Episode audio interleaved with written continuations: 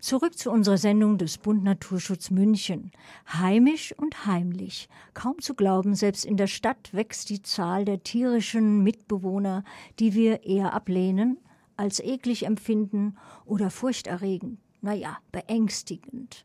Mal ehrlich, haben wir sie nicht sogar angelockt? Zum Beispiel mit unachtsamer Müllentsorgung? Tja, und nun? Klar, wir haben jede Menge Experten parat, die zumindest mit Rat und zur Seite stehen. Tun müssen wir meistens selbst.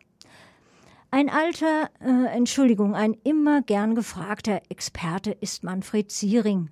Er war schon oft Gast bei uns im Studio.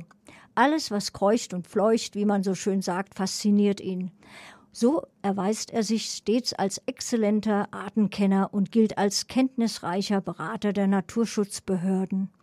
Ursprünglich Bankkaufmann bei einer spanischen Bank wurde er 1978 Geschäftsführer des Landesbundes für Vogelschutz in Bayern e.V., kurz LBV. Manfred Siering ist weltweit gereist, leitete viele Exkursionen, gibt Interviews, hält Vorträge, wobei er auf den Schutz der Natur hinweist.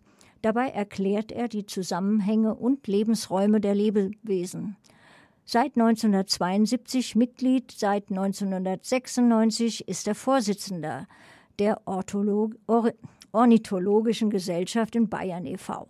Seit 2014 ist Manfred Siering stellvertretender Vorsitzender der Bund, Bund Naturschutz Kreisgruppe München. Für seine Verdienste wurde ihm 2009 das Bundesverdienstkreuz am Bande verliehen und mit der Bayerischen Naturschutzmedaille wurde er 2014 ausgezeichnet.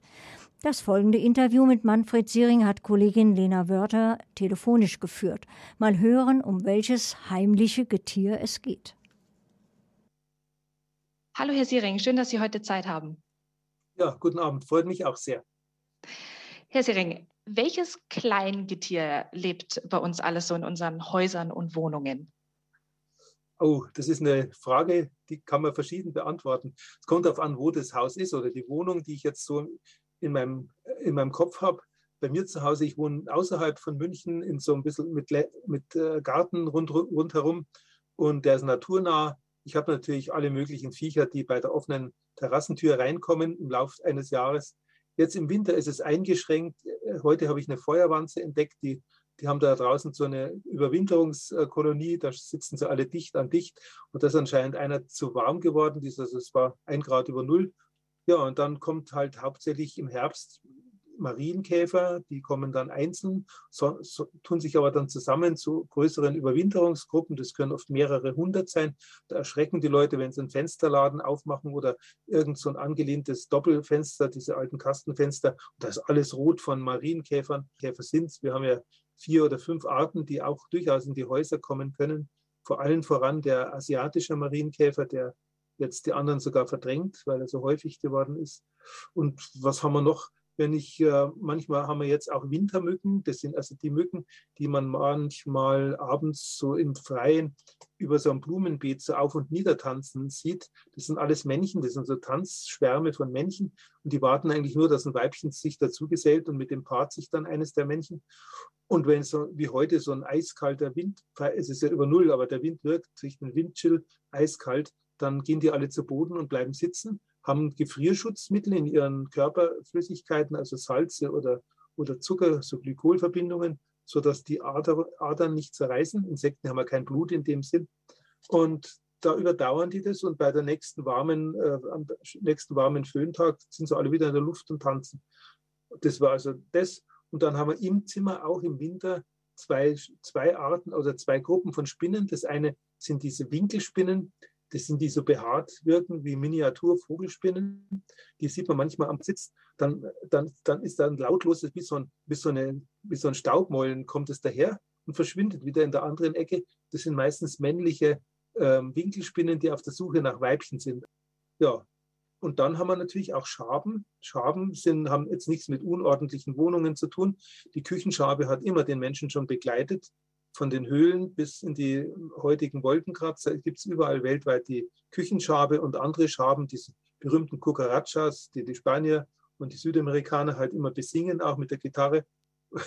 Und dann, dann gibt es eben noch zusätzlich die Bernstein-Waldschabe. Ist ein harmloses Tier, die zum Licht fliegt, im Gegensatz zu unserer Küchenschabe, die flieht das Licht. Aber die Bernstein-Waldschabe, die kommt im Herbst in die Häuser rein, wenn es draußen kühl wird. Die stammt aus dem Balkan, ist ein ganz harmloses Tier und versucht auch dann wieder rauszugehen, wenn es draußen wärmer ist oder feuchter ist als in der trockenen Wohnung. Ja, was haben wir noch? Äh, die Schmetterlinge halt in Form von Pelzmotten, Teppichmotten äh, und, und Tapetenmotte gibt es ja auch. Die sehen alle sehr ähnlich aus. Dann haben wir die, die kleinen Speckkäfer, die sind so winzig. Man kennt sie, aber trotz ihrer Kleinheit drüber auf, über die beiden Flügel. So ein helles Band im hinteren Bereich. Und die, die Frucht, die Fruchtfliegen habe ich natürlich vergessen. Ja, Sie haben mir jetzt einige genannt. Gibt es da denn auch, äh, sag ich mal, eine, eine gewisse Fresshierarchie? Also frisst äh, die eine Insektenart das andere Kleingetier oder können die alle nebeneinander existieren? Man kann schon äh, davon ausgehen, dass es so eine Art Nahrungskette gibt oder Nahrungspyramide. An der Spitze der Nahrungspyramide sitzen die stärksten und die, die, die, die wehrhaftesten Beutegreifer. In dem Fall wäre das eine Spinne, der man es gar nicht zutraut. Das sind diese ganz dünnen Spinnen mit langen Beinen, die immer, wenn man sie anpustet, die dann im Netz so ganz schnell hin und her äh, äh wippen oder das Netz in Bewegung setzen, damit man sie gar nicht mehr sieht. Und das sind die Zitterspinnen und die sind äh, noch in der Hierarchie höher und stärker als die kräftigen, haarigen äh, Winkelspinnen, die, weil die so schnell sind. Und bei Auseinandersetzungen gewinnt immer die Zitterspinne, obwohl sie so zierlich ist und nur ein, ein Zehntel wiegt wie die schwere Winkelspinne. Und dann natürlich die Winkelspinne, die, die greift, was sie findet. Wenn sich also eine, eine Motte irgendwo unter den Schrank verirrt und vor die, vor die Winkelspinne kommt, injiziert über ihre äh, Cheliceren, über diese hohlen äh, Maul-, Sie ein Gift, was das Gewebe auflöst. Dann kann sie die Beute auszuzeln, wie schon Strohhalm. Sie macht einen Smoothie praktisch aus jedem Beuteinsekt. ja. Und eins habe ich vergessen. Ein Viech, das ist die, die, unsere altbekannte Stubenfliege, die heißt Musca domestica. Die lebt immer schon auch in Häusern. Die geht alles auf alles, was irgendwie zuckrig schmeckt und wenn ein Kuchen ist, dann sitzt sie sofort drauf und die schmeckt mit ihren Füßen. Die ist eigentlich hygienisch wenig, macht wenig aus, aber sie lebt halt als Larve im Stallmist. Und da kommt sie, schlüpft sie aus der Larve und ist eigentlich fast steril, wenn sie in unsere Stuben reinfliegt. Aber die Vorstellung, da kommt ein Viech aus der Kuhscheiße und es läuft dann auf meinem Käsekuchen rum, ist natürlich dann für manche Leute etwas befremdlich, aber ist halt so. Sind, ähm, Sie haben es jetzt gerade schon kurz angesprochen, ähm, sind jetzt einige davon gefährlich oder, oder schädlich oder vielleicht auch einfach ganz nützlich für unsere Häuser und Wohnungen? Also schädlich ist außer dem materiellen Schaden, den zum Beispiel die die, die Teppichmotte anrichtet, die, die, macht, die frisst halt ein Loch in eine schöne Trachtenstrickjacke rein, wenn die aus Schafwolle ist. Das ist halt das, die, man muss halt das oft raushängen, äh, Larven, die, also Raupen von diesen Motten, das sind ja kleine Schmetterlinge, was diese Motten nicht mögen, das ist Licht und Wärme.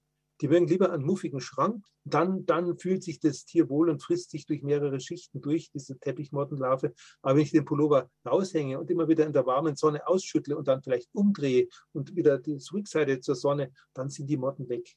Die fliegen dann davon und, und also schädlich und hygienisch bedenklich ist jetzt eigentlich keines von diesen Tieren. Also, dass man richtig sagt, problematisch. Die Hausstaubmilbe ist ein altbekanntes Thema, da kann man sich testen lassen. Ja, Gäbe es denn auch welche, die nützlich sind für unser ähm, Haus oder äh, generell für unser Wohlbefinden? Nachdem, also diese Frage schädlich nützlich ist eine ganz typische menschliche Frage. Wir haben ja schon seit es Menschen gibt, alle Viecher eingeteilt. Wir haben eben dann auch begonnen, die schädlichen Tiere auszurotten. Das geht ja bis heute zur Wolfsdiskussion. Und das war aber schon sicher in der Steinzeit so. Wer die Ernte geschädigt hat oder unsere Beute, die wir irgendwo aufgehängt haben, nachts wieder runtergerissen hat und weggeschleppt hat, wie es, zum Beispiel auch Bären immer getan haben, der war schädlich und den musste man dann vertreiben oder, oder umbringen oder so.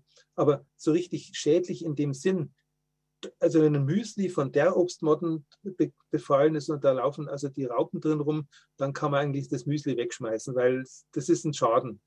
Aber die Teppichmotten, schädigen vielleicht einen wertvollen Pullover oder auch einen Teppich. Und äh, also, aber die anderen Sachen, die Stubenfliege und die Fruchtfliegen, die, die hat man nicht im Griff. Die, die sind immer da. Dann die Marien sogar gut für uns, die sind nützlich, weil sie an, am, am Philodendron oder was man in der Wohnung hat, falls da so Knospen oder so, so, so, so kleine Blattknospen Blatt, äh, sind, und das sind Blattläuse, dann macht der Marienkäfer den, den Gar aus, der frisst sie dann weg, weil er auch Hunger hat in der Wohnung. Also das könnte ich mir vorstellen, ist sogar eine nützliche äh, Geschichte. Die Silberfischen haben wir noch gar nicht besprochen. Die sind eigentlich die ältesten. Ich habe jetzt viele Tiere genannt, die gehören zu den Urinsekten. Und äh, die verdienen eigentlich gar nicht, dass man sie so erschlägt. Das sind eigentlich sind wunder, sind zauberhafte kleine Tiere. Wenn man die mal näher anschaut, könnte man sich fast äh, mit ihnen anfreunden, aber das ist jetzt ein bisschen viel verlangt. Aber Silberfischen sind bewundernswert, die können mit ganz wenig Nahrung auskommen und leben auch in der Dunkelheit. Und die, die fressen eben auch nur Reste, die am Boden verstreut sind. Also wenn wir so Tiere haben, dann sind die dann nur schädlich oder lästig, wenn sie sich in unserer Obhut unbewusst vermehren und dann entdecken wir sie plötzlich. Herr Siering, äh, jetzt noch eine kurze Frage zum Ende. Wir haben ja bald Frühling, ähm, es steht auch wieder der Frühjahrsputz an. Gibt es jetzt hinsichtlich des Kleingetiers und dem sozusagen Ökosystem in Wohnungen oder Häusern was zu beachten? Ja, da bin ich in der Diskussion auch mit meiner Frau immer. Die hat natürlich als äh, Hausfrau und manchmal kriegt man doch Besuch. Da muss alles schön sein und sauber sein. Das ist auch meine Meinung grundsätzlich. Aber wenn man dann mit dem Staubsauger, mit dem ganz kräftigen Saugstrahl, also Ein Einsaugpower, wenn man da in die Ecken reingeht, dann saugt man alles weg, was da ist. Und wenn ich jetzt also so, eine schöne, so ein schönes Netz sehe, wo eine Zitterspinne drin hängt und die fängt natürlich gleich an mit ihrer Abwehrreaktion, dann sauge ich halt unter der die die Asseln, die sie, die sie gefressen hat, die sauge ich dann weg und die Spinne lasse ich dann in Gottes Namen. Die kann dann hinter dem Schrank wieder oder hinter dem Lehnstuhl, der an der Wand stand, da rücke ich den Stuhl wieder hin und alles ist wieder gut. Und beim nächsten Mal in vier Wochen ist es wieder so. Man, man darf es nicht zu ernst nehmen. Und ich glaube, die, die größeren Schäden für unsere Gesundheit, die kommen von zu viel Reinigungsmitteln und Desinfektionsmitteln. Und ich glaube, man weiß es heute aus der äh, frühkindlichen äh, Entwicklung, dass Kinder, die Kontakt haben mit diesen ganzen kleinen Tieren, dass die ein wesentlich besseres Immunsystem aufbauen, als wie die Kinder, von denen man alles fernhält. Ja. Vielen Dank, Herr Sering. Danke Ihnen auch.